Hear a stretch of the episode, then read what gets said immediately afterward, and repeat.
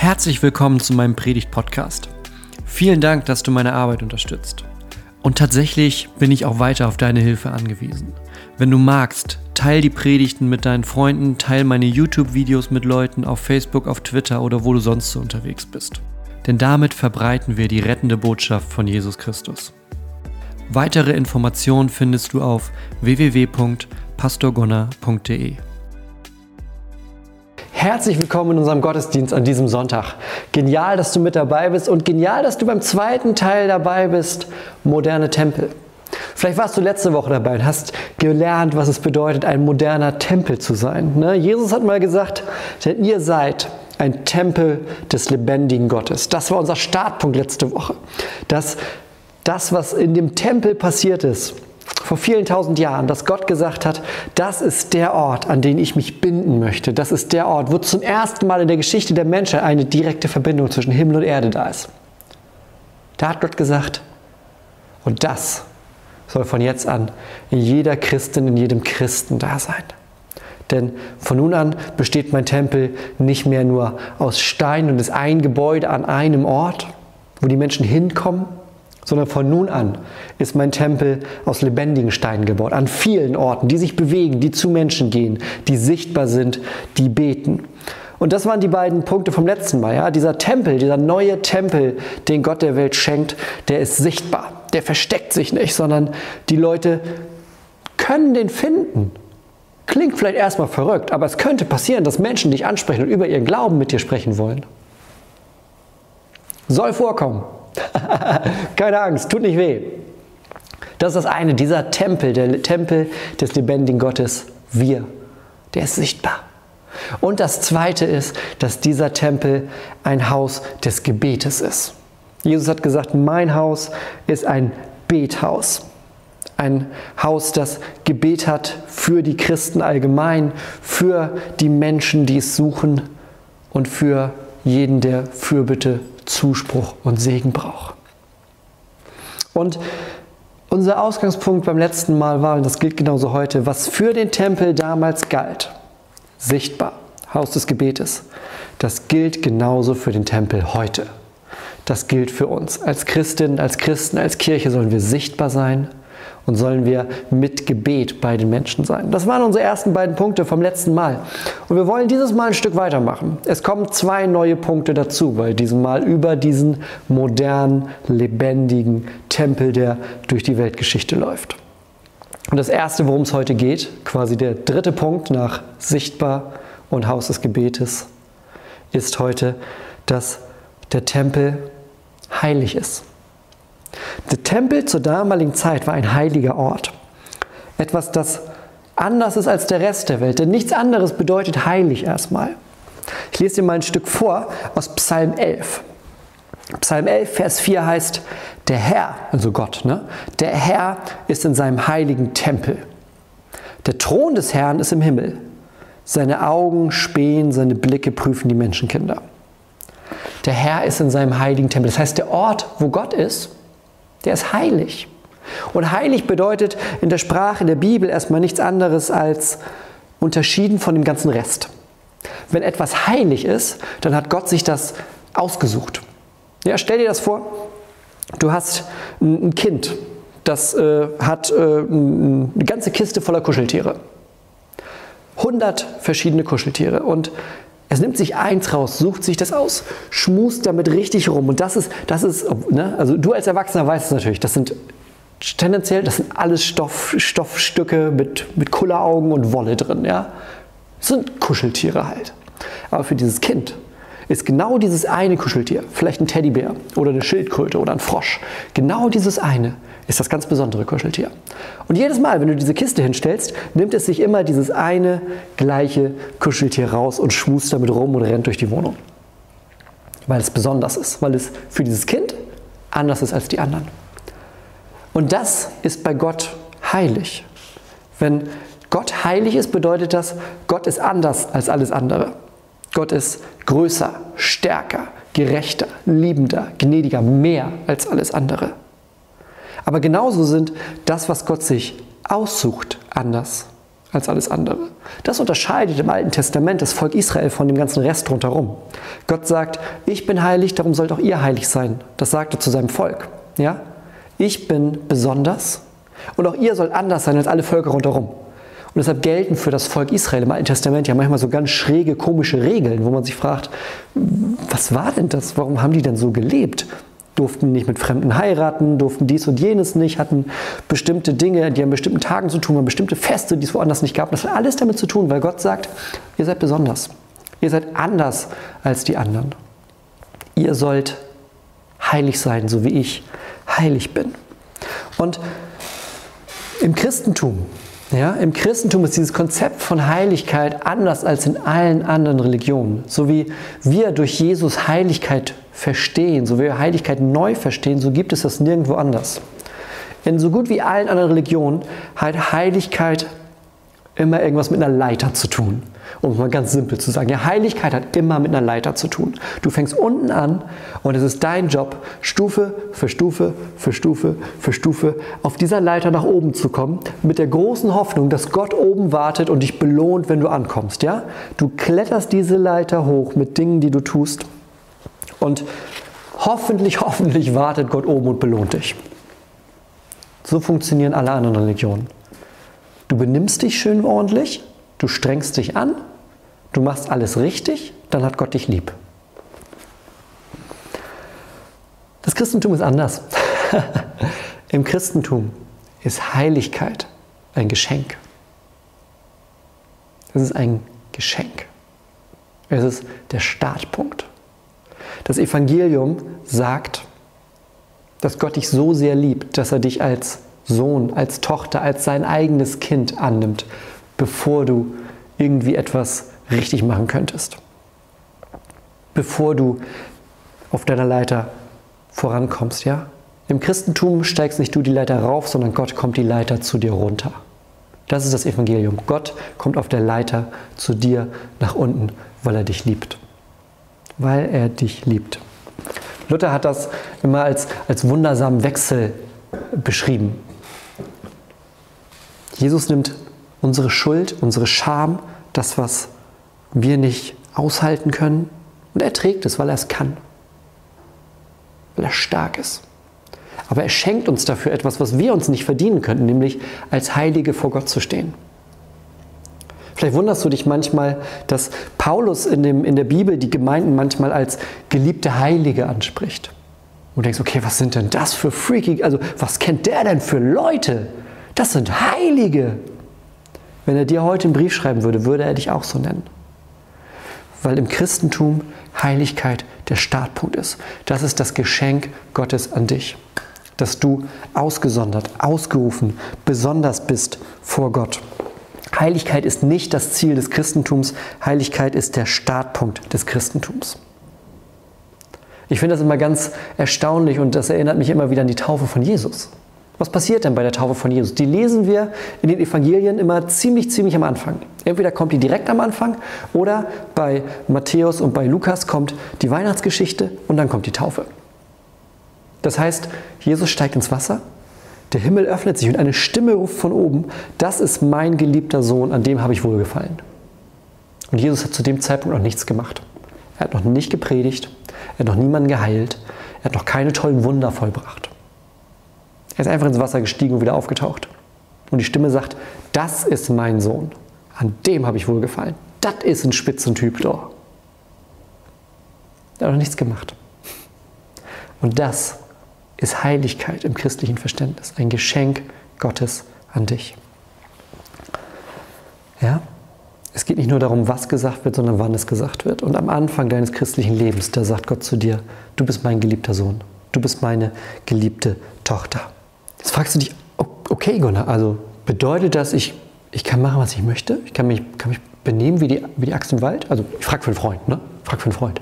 Aber ist das so? Natürlich nicht.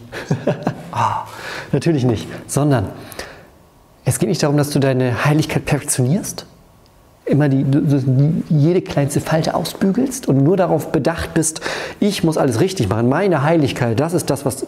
Nein, Du wirst zu einem Spiegel.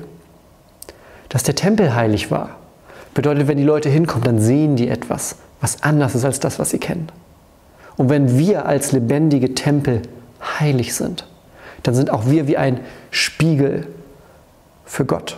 Dann sind auch wir wie ein Leuchtturm, der in die Welt hineinstrahlt. Unsere Taten, unsere Prioritäten, unsere Nächstenliebe soll etwas von dem widerspiegeln, was Gott dieser Welt schenken möchte. Etwas, was einmalig ist. Und das Geniale daran ist, dass die Umstände rundherum, ja, das, was um dich herum passiert, das wird diese Heiligkeit niemals kaputt machen. Außer du lässt es zu. Nur die Umstände können deiner Heiligkeit nichts tun. Ist wie vielleicht der Vergleich mit einem Boot und Wasser. Nicht das Wasser rundherum, das Wasser außerhalb des Bootes sorgt dafür, dass ein Boot sinkt, sondern das Wasser, was ins Boot reinkommt, sorgt dafür, dass ein Boot sinkt. Das heißt, alles, was um uns herum ist, was das Leben auch schwer macht, das ist etwas, was diese, diese Heiligkeitsbeziehung zu Gott, was die verletzen kann, was die aus dem, aus dem Takt, aus dem Schritt bringen kann. Aber nur, wenn es in unseren Geist, in unsere Seele, in unser Herz eindringen kann. Ich habe die Tage die Geschichte von einem Pastor gelesen, die mich extrem bewegt hat. Das ist ein Chinese, also schon ein paar Jahrzehnte her, aber das ist ein, ist ein Chinese, Pastor Chen hieß der. Und der Pastor Chen, der wurde in, in China äh, festgenommen. Du weißt vielleicht, das Christentum ist in China verfolgte Religion. Und es gibt dort ganz viele Untergrundkirchen. Und er war Pastor von so einer Untergrundkirche. Und er wurde aber festgenommen und wurde eingesperrt. Und die haben richtig versucht, ihn zu brechen. Mit Folter, Einzelhaft, Schlägen. Die haben richtig gedacht, dem zeigen wir es. Dem, dem wollen wir seinen Gott mal austreiben. Da werden wir dafür sorgen, der geht hier, der geht hier gebrochen wieder raus. Der wird nicht mehr beten und, und Gott loben, wenn wir mit ihm fertig sind. Und die haben sich richtig angestrengt. Alles haben die versucht. Und so Stück für Stück war bei diesem Pastor Chen wurde deutlich, ja, da, da passiert was, da entwickelt sich was, aber nicht zum Positiven. Man könnte vielleicht meinen, so ein bisschen Erfolg hat sich eingestellt langsam bei denen. Denn er hatte ein Problem bei diesem ganzen, was da los war, bei dem ganzen Lärm, bei diesem ganzen, den Schlägen, alles, was da war, da hatte er nicht die Ruhe, nicht die Möglichkeit, die, die Anwesenheit Gottes zu spüren. Er konnte nicht in diese, in diese Heiligkeit hineinfliehen. Vielleicht wie damals jemand, der aus dem Trubel der Stadt in den Tempel hineingegangen ist, wo es anders war, wo ein anderer Rhythmus herrscht, wo ein anderer Takt ist. Und danach hat er gesucht, selbst in dieser Haft. Aber da war so viel, was auf ihn eingeschlagen hat, im wahrsten Sinne des Wortes, dass er es nicht finden konnte. Zwölf Jahre lang ging das so. Zwölf Jahre lang war er auf der Suche und hat, hat gefleht, hat gebetet zu Gott. Aber es war nicht so wie vorher, es war anders, es war weniger. Und dann dachten die Wächter so, jetzt, jetzt geben wir ihm den Rest. Jetzt geben wir ihm den Rest. Ja, denn so ein bisschen kriegen wir mit, der betet immer noch, jetzt, das, das, ne, das wird er auch noch los. Und die haben ihn ausgewählt für einen besonderen Dienst. Er sollte sich um die Sickergrube kümmern. Wenn du nicht weißt, was so eine Sickergrube ist, das ist quasi die riesige Toilette. Das ist die riesige Toilette in einem Keller, die haben wir mitgenommen in einen Keller. Und dort gab es eine riesige Sickergrube, wo von mehreren Zehntausend der Toilettenabfluss hinging. Und so eine Sickergrube, die muss in Bewegung gehalten werden. Also haben sie ihn da reingesetzt. Bis hier. Und er musste laufen. Immer das Ding in Bewegung halten. Immer im Kreislauf. Die haben die Tür zugemacht, der Gestank hätte ihn fast umgebracht, sagt er. Also das kann man sich nicht vorstellen. Das kann man sich nicht vorstellen. Und so ging das weiter. Ne, dann wurde er abends wieder raus in seine Zelle, nächsten Morgen, zack, wieder runtergebracht in den Keller, rein, Tür zu, im Kreis laufen. Und es hat ein paar Tage gedauert, sagt er. Es hat ein paar Tage gedauert, aber mit einem Mal hat er gemerkt, jetzt bin ich ja alleine hier, ist ja Ruhe. Und er sagt, auf, auf so eine ganz schräge Art war das ja vielleicht sogar eine Gebetserhörung. Und er ist da unten dann gelaufen, sagt er. Er ist gelaufen, hat die Arme gehoben, hat gesungen, hat gebetet und war bei Gott. Er war bei Gott. Er war heilig, ausgesondert. Egal was, im wahrsten Sinne des Wortes, egal welcher Dreck um ihn herum war. Er war ganz bei Gott, ist im Kreis gegangen und hat gesungen. Und jeden Tag ist er wieder zurück, runter in diese Sickergrube, ist im Kreis gelaufen und hat gesungen und gebetet und war bei Gott. Wieder sechs Jahre später, 18 Jahre sind inzwischen vergangen, wieder sechs Jahre später wurde er entlassen, ist zurück zu seiner Kirche.